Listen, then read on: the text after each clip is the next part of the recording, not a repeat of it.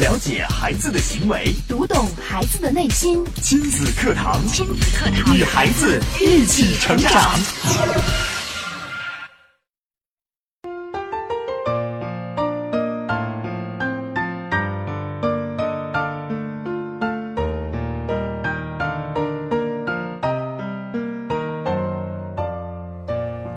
听亲子课堂，做智慧父母，欢迎收听以心理学为基础的专业亲子教育节目《亲子课堂》，我是主持人袁明阳。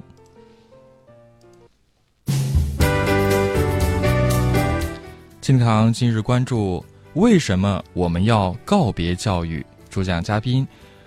华医脑认知科学家、北京大学核物理学士、美国纽约大学心理学博士、宾夕法尼亚大学认知心理学博士后杨宁远博士，欢迎关注收听。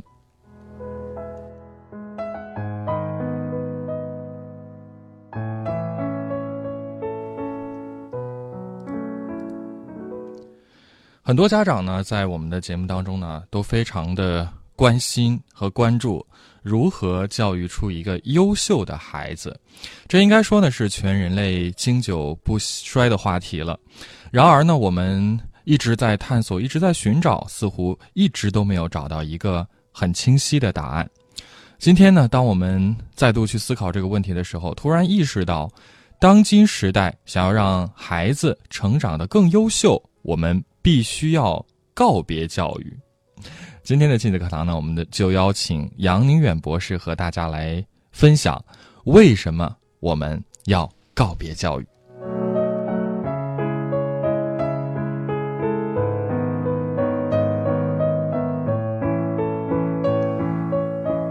当然，在收听节目的时候呢，也欢迎您透过以下的几种互动方式啊，跟我们的直播间保持互动和交流。呃，首先您可以。在新浪微博搜索“迪兰路言亲子课堂”话题帖后，直接跟评论。微信平台呢，您可以搜索微信号“亲子百科一二三”，亲子百科汉语拼音全拼一二三阿拉伯数字。呃，添加之后呢，您就可以直接的发送您的评论或者是微信的消息给我们，跟我们保持互动了。杨博士，你好。大家好。嗯，好，欢迎杨博士啊。呃，今天这个话题。呃，一出来，很多朋友就有很多的回应啊。王宇飞发来一个问题，说为什么要告别教育呢？其实这也正是我们今天要给大家揭开的答案。首先，节目一开始，我想问杨博士，怎么就想到用这样的一个主题来开始我们今天的讲解？我们为什么要告别教育？难道教育不是很重要的事情吗？我们为啥要告别教育？杨博士怎么去理解呢？这是经过了长期非常痛苦的思索。嗯，因为我们这个教育的问题太严重了，不仅是中国，全球化的对教育的这个探索是持续的。嗯，但是在我们中国的教育问题是尤其的严重。你看看现在这个学生们。嗯，都在干什么？他们是什么状态？就是他们的目前的这个学习状态和他们应该能够达到的状态差距太大。嗯，包括老师们，这个这个人群幸福感太低。当然，他长期这种努力所最后造成的效果也是很差的。嗯，我们今天不来谈教育有什么问题，因为这个问题已经太明显了。我首先想跟大家分享为什么要告别教育。嗯，其实我一直想找一个很好的表达方式，来给大家讲清楚。嗯，为什么要想到要告别教育？因为我们人类在进化，我们社会在发展，很多我们以前认为对的东西，今天不对了。我们认为好的东西今天不适合了。我们原来对人才的培养，我们用教育这个理念打着这个口号来做这个事情的时候，我就发现，我们今天应该走的教育改革的方向，我们应该怎样来对待孩子，来帮助孩子成长的时候，我就发现，教育这个概念它已经过时了，它的含义，在这个含义底下，我们所要产生的，它由它引发的这个起心动念，有方向性的错误。嗯就好像一个孩子长大了，他原来穿那个衣服，现在穿不下了，是得换一件衣服。嗯所以，其实我们呃，今天我这个话题以前我们也一直在说另外一个话题，叫要做以学习者为中心的教育。以学习者为中心的教育。对，所以教育这个词应该告别教育，不是说不去帮助孩子成长了，不去做这件事儿了，而是我们要把这个旗号嗯换一个，哦，换成学育。既然学育对，依然以哦既然以学习者为中心，我们就改成学育，对学习者的培育，对学生的学习能力的培育。嗯，所以我们先建议教育部改名字，改成学育部。学育部，教育教育，其实这个词儿简单的去解释，它就是教化培育，但是好像教育更多的是第三方施教者从这个角度去理解的。对了，但是刚刚杨博士讲了，说其实这个教育应该要转向一个什么样的层面？应该以学习者为中心，就是说谁学习，他才是教育的核心。所以我们要改教育为学育，可能会更恰当一些。对的，它是教学肯定是一个互动的教师和学生，但是教育你看得出来它的出发点在教师的身上，是在在教学者的身上。是，所以你看，教师教育、教课、嗯教学、嗯，教材、教室，在这所有的这些名称里面，只有一个词，现在就是还比较提前进入了时代是什么呢？学校。学校，哎，对了，学堂，啊，但是因为其他的这个，我们看得出重心都放在这个教学者，他就是我要教你，就好像这个一个餐厅，他一个是卖饭的，一个吃饭的。如果你把重心放在我我卖饭的身上，我擅长做什么，我想我想卖什么，嗯我想给你们吃什么，我想让你们吃成什么样，这就是以这个餐厅老板为中心。对，啊，那如果以食客为中心，为以顾客为中心的时候，啊，你就应该把它叫餐厅吃饭的地方。那么你就会想研究市场嗯啊，就是一种用市场经济的眼光，这种思维来，就像用市场经济的呃观念来发展经济啊啊。它其实这里面都有一些这个深刻的政治经济的基础，教育啊，它也是跟着这个来的。像原来的计划经济，现在要发展市场经济，一改，我们全国人民都有饱饭吃了。是，但是我们的教育还是在计划经济的那种概念里面，嗯还没转过来，落后了几十年。其实你真正转化成市场经济的方式来搞教育，以学习者为中心来搞教育，我们这个对教育的看法就完全不一样了。我先把再把这个话题挂在这，我再讲讲为什么教育这个概念以教育者为中心，它就会出现问题。就像这个，当我们不尊重孩子的时候，嗯我发现现在最大的困惑，不管是老师也好，家长也好，最大的问题是他们不了解学生，他们就想去教，就希望孩子你要达到这样，你就是好孩子；你达不到这样，你就不是好孩子。嗯这是长期的在专制文化底下产生出来的一种后果，嗯对民众的不尊重，对学生的不尊重。你要做到我希望你做到的这个状态，你就好。这就是良民啊，这良民的观念啊。嗯，给你发好人证。前段时间不网传有个地方要给大家发好人证，他这都是皇权思维下的结果。如果我们真正以民众为中心，以学生为中心，以孩子为中心的时候，我们要做的第一件事情就是要进入孩子的内心，了解他们成长的规律和了解他们内心的需求，了解他们的喜怒哀乐。嗯在这个时候，我们去跟他们一起哭、一起笑、一起玩儿，带着他们一起成长，这才是以学习者为中心的教育。好，这是杨博士在今天节目一开始啊，就告诉我们，我们为什么要用这样的一个主题开始我们今天的节目，为什么我们要告别教育，也从现在教育存在的这个问题和我们应该给嗯孩子一个什么样的教育来出发呀，做了一个解释。我相信听到这儿，大家应该心里已经有数了，知道了这个教育其实是要以学习者为核心的。那大家听节目的时候有什么样的问题感想，也可以透过两种互动方式参与到节目当中。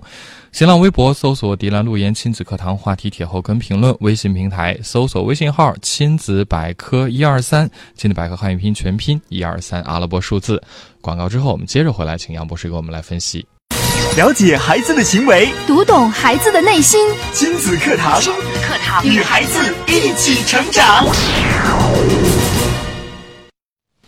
好，继续回到正在播出的亲子课堂。今天呢，我们邀请到杨宁远博士做客，带来的话题：为什么我们要告别教育？刚刚呢，上一节杨博士跟我们讲了这个为什么我们要有这样的一个题目，呃，应该要改教育为学育，也就是以学习者为中心。其实听起来，我们觉得真的还是呃挺对我们有一个启发的。呃，我想还有个问题啊，杨博士，那既然说要改教育为学育，以学习者为中心，那么以学习者为中心的教育和传统的我们现在所认为的这个教育相比，它有什么样的优势呢？这个侧重点一不一样，这个事情的格局就马上会改变。嗯，我经常在研究一个新的领域。我把这叫事理学，就是做事情的学问。哦，我就发现，很多时候我们做事情，你如果抓住了要点，抓住了要领的时候，就事半功倍；否则的话，就事倍功半。比如说有一棵圣诞树，你如果抓在手上来挥舞的时候，你发现你抓住那个主干，嗯，舞起来最得劲。对。如果你抓住枝叶，哎呦，那很费劲，特别别扭。所以你想想，在教育这个环节、这个过程中，在孩子成长这个过程中，在对人才培养这个过程中，如果你抓的那个点抓错了，嗯，这个舞起来就不对了。是。所以学育，把教育改成学育，我们就要重心放在孩子的身上。其实你的问题就是，当我们把孩重点放在孩子的身上的时候，会给我们带来什么改变？我先跟家长分享一下，他会给我们家长。应该由此带来什么改变？嗯，接下来我们在剩余时间，我们再分享给老师，特别是学校带来什么改变，以及未来的教育应该是什么样子的。好，在我接触的很多给家长做咨询的过程中，就发现很多家长对孩子的抱怨，大多数都是说这孩子不听话、不爱学习，然后。对孩子都有很高的要求，去抱怨我们这种事情司空见惯。嗯，啊，我们也分享过对这种问题的解决。我第一个就是会告诉大家，孩子没有问题，是你有问题。嗯，他今天的问题也是以前你的问题把他弄出来的，因为你是厂家，产品不好，我们只能怪厂家，不能怪产品。这个其实我们的老听众其实都有这种意识，可是当孩子的问题出来的时候。实话讲，我能感受到，其实他虽然会告诉我说，我知道是我的问题，但他真的不知道问题到底在哪。这个病根，我们就说就在这儿。嗯，就是我们以家长为中心搞教育。我希望孩子成长成什么样？我以前想当兵，我想当将军，没当上。我孩子，你长大当将军，你去完成我的梦想。嗯，他不去尊重孩子想干什么，很少有家长会认认真真陪着孩子玩，去了解孩子。他的喜怒哀乐，他的兴趣爱好，根据他的特性和兴趣爱好去发展、去培养。很多家长都有自己为，你看隔壁那个孩子，你看那个状元，啊，我想怎么样，就是拿自己的套子去套孩子，让孩子成长为他选择好的模式。很少有真正好的家长，做得好的家长，他会去问孩子：“你今天开心吗？你今天学到了什么？你长大了想干什么？”嗯。如果多去跟孩子这样沟通的家长，这就是可以说是以学习者为中心，他做的是学育，不是教育，不是家育。嗯，你就会发现，上次我们原来分享过优秀的家长的几个特性，是有一个重要的特性，我们分享过，就是对孩子尊重，尊重孩子，尊重孩子。我现在对小孩子，我哪怕是三五岁的孩子，我跟他们在一起的时候，我都会把他们当当大人一样来。跟他们平等的对话，去跟他们聊天。嗯，我必须蹲下去，必须进入他们的世界，跟他们交朋友，不能把自己高高在上。我们家长最难做到的就是这一点。我生了你，我养了你，我拿钱，所以你应该达到我的期望。嗯这，这是这个，这是皇帝的心态呀、嗯你是子民，我是皇帝，我这高高在上，我这个我养活你们，就是我保护你们。这这个这个这个观念已经过时，现在是现代文明社会，这种观念已经过去了。对，而且有些家长还有一个想法，就是说，嗯，你才多大呀？你的见识肯定没我广啊！我都活了半辈子了，未来的路，社会是什么样的，我懂，所以我给你指的路一定是对的。他会站在一个更高的角度去帮孩子去制定做规划。说法有他合理的部分，嗯从呃各个方面来说，家长一定有孩子值得学习的地方。嗯但是我们倒过来说，我们会发现很多时候我们成长错了，我们进入了一些死胡同。嗯孩子有时候是我们的好老师，嗯孩子的单纯，孩子的这种呃思想的简单化，呃简单明了。当然，我们从知识丰富的程度上来说，通常大人的知识是要比孩子丰富一些，但是又怎么样呢？你仍然要尊重孩子呀，你不能因为你的知识比他多，他就听你的命令，就是你这个命令的方式对孩子的成长是不利的。你爱他，你认为你想教他，但是你应该侧重于启发他的学习兴趣和学习状态，而不是用灌输式的，就是这个方法是错的。所以我经常说，这就叫打着爱的旗号去做坏事儿，嗯就不小心做坏了。家长真是好心，就是那个方，我说的不是他的起心动念不对，是他方方法错了。错了。嗯，方法错了。所以刚才我们说到很多家长对孩子这个抱怨，他真正要解决这个问题，我们发现，当你真正，即使是一些所谓不听话的孩子，就是我们原来搞错了，我们原来没把他带好，现在不爱学习，不听话，所谓这这个不听话这些孩子，如果我们家长能够给我们的观念和对孩子的态度全部归零，嗯，我经常跟家长说一句话：就算你多么嫌弃他，他多不争气，他多让你失望，好，现在我们归零。什么叫归零啊？你就想这个孩子，他现在是大病初愈，死而复生，哦，你就会从零的心态来看这个孩子，你就会用一种喜悦来接纳他。你想这孩子抢刚抢救过来，你看着这个孩子，你是你还嫌弃他吗？哎呦，哎呀，还在就好。心疼都来不及了。对了，啊如果我们只要说还有就好，还在就好，又没缺胳膊少腿，哪怕就是孩子有残疾、缺胳膊少腿，还在就好。嗯。他就是他，他已经这样了，接纳他，就这一关，很多家长不好过，但是这真是一种修炼，这叫归零心态，放下我们的执着，放下我们的执念，放下我们过去的习惯性思考，从零开始，重新来面对这个孩子。那这个时候，我们就会发现，我们把我们心里面经常量他的那把尺子放下，那是我们自己的标准。我们要用，我们说用老天爷的尺子，老天爷的尺子是丰富的，他接纳一切，他养育一切。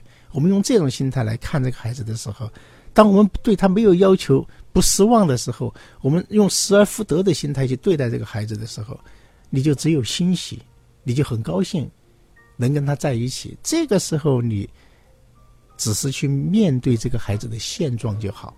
这个时候，你就会可以容易走进他。你跟他重新交朋友，跟孩子交朋友这一点太对了。这个交朋友是你内心的尊重他，他就是他。像我们在外面去处朋友的时候，一些好朋友的时候，其实每个朋友都是有缺点的。嗯，和你跟他打交道的时候，哎呀，朋友嘛，要包容嘛。可是我们对孩子为什么就不能包容去接纳他呢？所以要用这种归零心态对孩子的时候，我们停止抱怨，我们只是去了解这个孩子他在想什么，他在这个成长阶段，他有他一些的一些特性。像有些孩子在某一些阶段就是特别好动，因为他在长，他的肌肉天天在，他那个肌肉细胞在分裂，在发育，他不动他就难受，所以他走路他看见电杆他也绕两下，看见墙他也跳上去再跳下来，他那个踢卡他是三步并作两步走，如果是大人这样走就觉得有病，但孩子他走大家觉得正常，因为他在那个状态下，他的肌肉是兴奋的，他就想动。所以我们要去，当你了解孩子的时候，你看着他你就不烦了，就不会觉得他们呃鬼见愁了，啊，否则的话，你看到孩子，你觉得那孩子多烦啊，怎么那么闹啊？了解他的天性，了解他的喜怒哀乐，了解他的困难。其实，孩子，我们作为人类来说，他先天就有学习的欲望和好奇心。不公平，呃，公平的说，是我们不适当的教育。在慢慢的侵蚀和摧毁他们的学习兴趣。我看过一个专家的调查研究，他就是调查从小学生到高中生，调查他们对英语学习的兴趣。嗯，就是小学生刚开始学英语的时候，调查他们对英语的兴趣，就是他们自己感觉喜欢的这个程度，大概就是百分之九十多的绝大多数的孩子都说喜欢学英语。到了高中。就降低，可能就只有六七十。到了高三，可能只有百分之几的人说他还对英语感兴趣。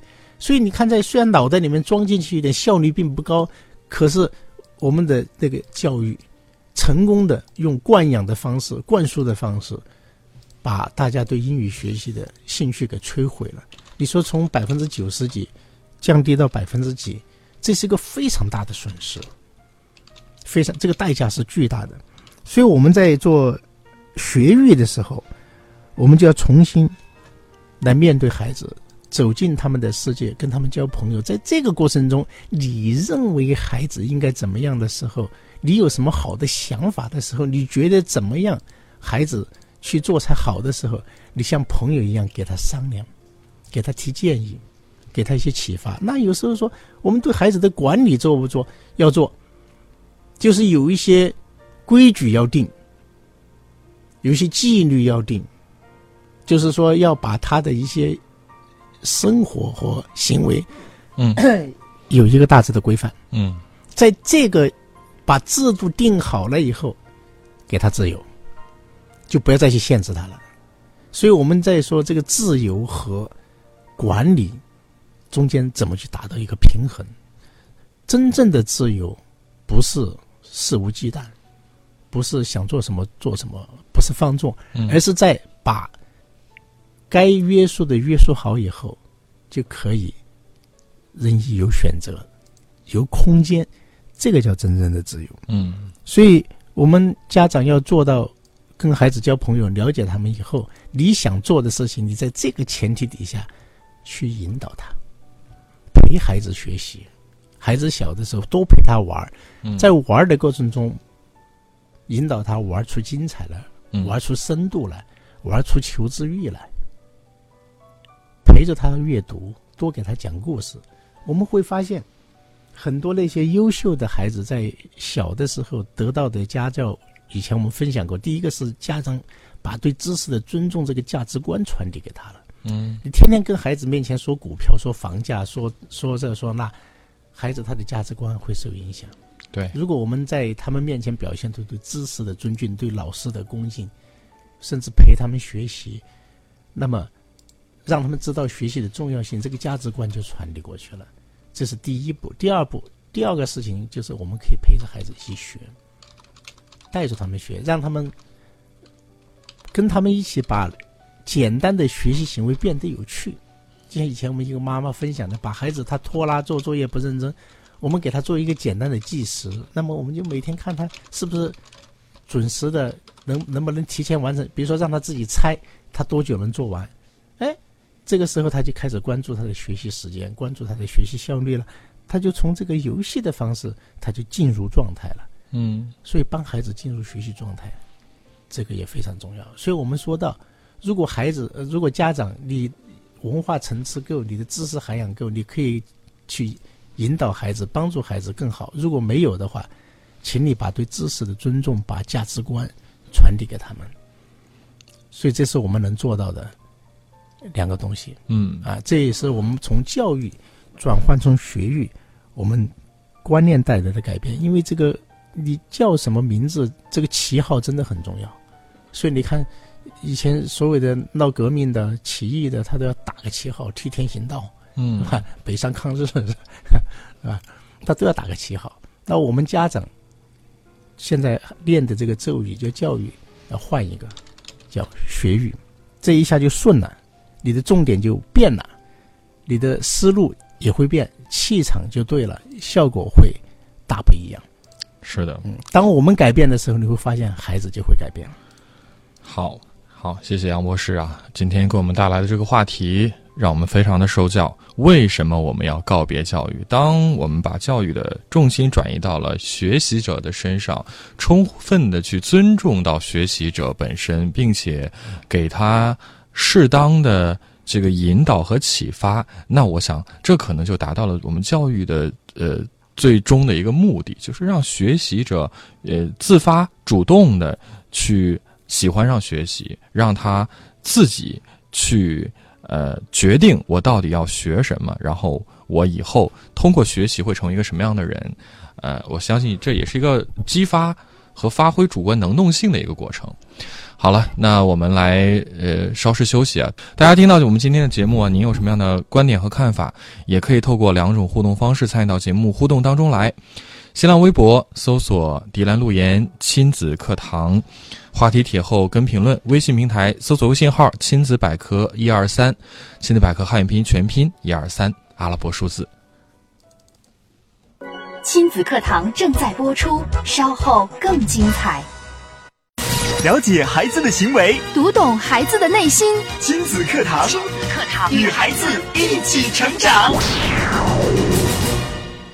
好，回到节目当中，我们在今天的节目当中呢，为大家邀请到的是华医脑认知科学家、北京大学核物理学士、美国纽约大学心理学博士、宾夕法尼亚大学认知心理学博士后杨宁远博士做客，为大家带来的话题是：为什么我们要告别教育？刚刚在前半段的节目当中呢，杨博士也为我们来做了一个解析啊，告诉我们到底从这个教育转为学育，以学习者为中心之后啊，给我们家长带来的改变。是的，我想呃，先简单总结一下，从一个概念上的形式，教育的学育是什么改变？呃，我们也说过，从惯饭到自助餐，从盒饭到自助餐，从圈养到放养。那么以前的传统教育也有点像这个植植物的培育，我们希望这个植物长成什么样，我们去修剪啊，园丁。呃，其实这个真正的学育，它有点像孵化，就有有一篮子的蛋，这个蛋里面你不知道这里面是鸡蛋、鸭蛋、恐龙蛋、鸳鸯蛋，呃也是蛇蛋，反正嗯，这个它是不一样的，有一篮子，这就注意注意到它的个性。对，那么你去怎么去？我们这个是搞学育的时候，你就发现你没法去提要求了。你要做的只是去提供他孵化出来应该需要的湿度、温度和环境，嗯，把它保护好，然后让他自己慢慢的发生改变。要知道，孩子是有生命力的，这个特别重要。它不是一块泥土由我们捏，我们把它捏成什么样就是什么样，我们就乐了。我们应该给他提供环境，关注他的状态，按照他的规律，让他自己生长，嗯，这个特别重要。是的，所以这样就意意味着我们前面说过要给孩子选择。呃，上次做节目我们也提到，未来的教育在这个学育的观念底下，注重尊重学习者，就要尊重他的个性，嗯尊重它的特性，尊重学习的规律，尊重大脑的这个运作的机制。这个时候，我们再来搞学育的时候，我们其实未来的学育只需要做两件事。上次我们说过，我可以再说一遍，我可以不断的说下去，直到这个事情发生为止。嗯就是一定要改革现在这种灌输式的教学、课堂式的教学。未来的教育只需要做两件事：第一件事情是教会孩子学习。嗯第二件事情是提供孩子学习的空间。就像我们说过，喂养鹰，你第一是教会小鹰飞起来，嗯，第二把它放到空中去，给它空间就好了。所以在我们现在面对孩子的时候，去做学育的时候，我们要做的一件非常重要的事情就是学习力的培养。通过对幼儿，应该在尽早的教会孩子热爱学习和学会学习，这比教会他什么知识，让他去上这个班学那个技能要强一百倍，因为你是教会他，让他产生自主的学习兴趣。一旦这个孩子他自己爱学习、会学习了，剩下的事情你只要给他学习资料，给他学习空间就好了。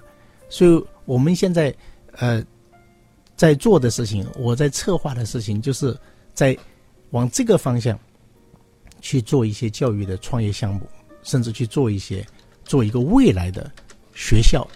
在这个学校，我们尽早的教孩子学习，从再小的孩子，我们都去从陪伴、引导去刺激他的学习兴趣，然后让他进入状态，让他自己热爱阅读。让他自己对某些东西感兴趣以后，他会选择去研究什么话题。我们老师只是看着他，陪着他，在他需要的时候伸出援手去帮助他。如果需要讲解很难的，我们可以讲解；有同类问题的人，我们集中讲解。这是课堂，因为我讲是为了解决大家的问题，是因为你需要，不是因为我想讲，或者是我认为你需要来给你讲。就像有一种饿，有一种冷，是妈妈认为你饿，妈妈认为你冷。是这是现在的教育，学育就不对了。学育我们要去教，是因为你需要。嗯所以未来的学育，就是第一，教孩子学习，学会学习，剩下的我们就打造学习空间，把孩子成长，他需要对这个世界的了解，上下五千年，把经典性的著作，按照孩子的特性，用某种方式，因为互联网、电脑现在这个太发达了。嗯我们要把人类的知识重新进行整理，还得再来一次百科全书式的运动。这个百科全书式的运动，不是说把所有的人类知识罗列出来，而是说按照孩子成长的规律，把这些知识整理好，放在他们的头脑成长和发育这条时间轴上。就是孩子在成长的过程中，他们会需要遭遇到，需要了解这些东西。嗯然后通过网络空间，通过电脑提供给他们。所以，当我们教会孩子热爱学习、学会学习以后，就让他们去探索。我都想在学校开这种课，就是我们这个课就是教孩子学习，在这个课上你能学，尽量自己学。这个课你能自学，考试通过了就给你学分儿。现在你不相信，你去看看，如果哪个课有个学生说，老师中学生说这个我学过了，我考个试我就不上这门课，老师说不行，嗯，他不给你这个机会，这多惨呐、对，这多惨呐、像我们在大学原来还可以免修，对吧？就是有门课你自学，你就可以考试免修，这个听起来就很对，应该大力发展。嗯。在中小学就阶段，其实我认为孩子在初中阶段就应该学会自学，嗯。进入在初中应该是以自学为主，到高中应该去发现他的成长目标，自我发现为主。是其实这个，呃，特别是在已经工作的人，我们身上，我觉得这种体会会更深刻。在你读书的时候，可能就像杨博士讲的，学校的老师都是这种灌输式、填鸭式的，你必须得学。而这种情况下，真正愿意去学的学生很少，反倒是到了工作之后。如果真的这个工作是你喜欢的，凭着你的兴趣，很多东西你必须还得去学，而且这种学可能真的是发自内心的自发主动的去学了，因为你不学，可能你没有办法去胜任这个岗位，你就做不了你想做的这个工作了。这个时候的这种，呃，这种教育，我觉得更多的可能就是像杨博士讲的，已经不是教育，而是学育了。就是我自己内心我要学，我知道要去学。这个现象就是我们现在的所谓的教育体系里面没去做该做的这两件事情，教会学生学习和帮助他发现自我。嗯现在的学校不做这个事情，嗯，大学现在开始做了，职业生涯规划课对，帮助孩子，但是教孩子学习这个事情始终没有做。你看，所谓的教育，你就看出来了。如果当我们来做学育的时候，我们第一件事情就是教会孩子学习，帮助他学会学习和热爱学习，这成为一等一重要的事情。在教育中是没有它的空间的，大家都隐隐约约知道它的存在。第一是没有意识到它的重要性，第二也不知道该怎么去做。在学育中，未来我们说的所谓的教育，就是学育中最重要、最重要的就是培养孩子的学习兴趣和教他学习，就是教他会飞。然后我们就给他空间，以后让他发现自我，他自己选择他想飞到哪里去。嗯，他今天飞这，明天飞那，他不一样。所以像你说，现在很多人工作以后才来做这个事情，就是他在呃学校的时候他没这个机会，没有说根据需要来学习，没有根据兴趣来学习。嗯，所以到工作中重新来培育这个学习兴趣。嗯，他重新来发现自我。对，所以你发现，在工作中、生活中来再重新补课的时候。这个代价是很大的，对，因为我们在现在的这个教育里面，到了大学，都还对老师有依赖。所谓的教学教学，老师一不教就不会学，嗯，这是一个惨，是个悲剧。对啊，在我们学育体系里面，这是一个彻底的失败。反倒该在最需要学习的阶段，我们一直都是被动的，甚至是抗拒的。等走出了学校，你再去学，其实我们其实已经错失了教育的最佳的一个黄金时期。这十几年的事情，我们都做错了。对，因为看起来大家都挺忙，都挺辛苦，就是因为理念的错误、态度的错误，制造出很多悲剧。我们把我把这个叫学习伤害。嗯，因为我现在在大学做心理咨询，很多孩子来找我，我都发现一个病根，就是他们的这个发病的。一个重要的机理就是学习压力造成的，而最大的爆发点就是高考复读，所以高考复读阶段是心理问题爆发开始潜伏嗯的一个重灾区啊，所以你看得出来，这个现在这个教育这个手法，你现在那些高中生早上五点多钟就起床，嗯，那过的是什么日子？每天你看他们那个课表。他们已经完全没有自我，已经完全没有空间，嗯，没有人去教他们要注重学习效率，嗯，都是在打消耗战，拿时间来损耗。这就是因为我们教育者的无能和头脑的简单，嗯，来大面积的给孩子的未来，表面上看起来是为他好，其实是在为他的未来种下了很多病毒，潜伏下很多悲剧。是，这是我们社会的悲哀。对，所以带孩子，我经常提醒大家，是孩子是天使，他是给我们一次重新成长的机会。嗯，当我们陪孩子一起来学习，陪他们成长的时候，最大的受益者是我们家长。我们第一遍长得太粗糙，我们长得太不用心，在潦草。现在我们重新来活一遍，为了孩子，我们自己也会特别的精彩。我们学到的东西，我们的收获。会远远多于孩子，因为我们的学习力比他们强。对，从孩子，从纯真无瑕的孩子身上去得到。成长的一些感悟，可能也无异于是让我们的人生又重新活了一把。孩子他是我们的镜子，我们会发现，你看小孩，我们为什么大人都喜欢，都觉得可爱，跟艺术品似的。对。可是到了我们这年龄一看的时候，我们都会嫌这个嫌那个，不喜欢这个。对。那就因为长错了，没长好呗，长拧巴了呗，想错了没想好。所以孩子真的在这方面是我们老师，我们用他们做镜子照照我们自己。嗯。向他们学习，学习他们的天真烂漫。学习他们的简单，学习他们的这个对人的友好，他们天性中有很多美好的东西，嗯，被我们成长的过程中泯灭了，让孩子来焕发我们，找回自己。太好了，时间关系还有很多的问题和分享没有办法一一的在节目当中来播读了，没关系，记得每天都可以在这个时间准时的锁定我们的节目。今天的节目就是这样，再次感谢杨博士的精彩讲解，感谢大家的收听，明天同一时间，金德堂和您不见不散。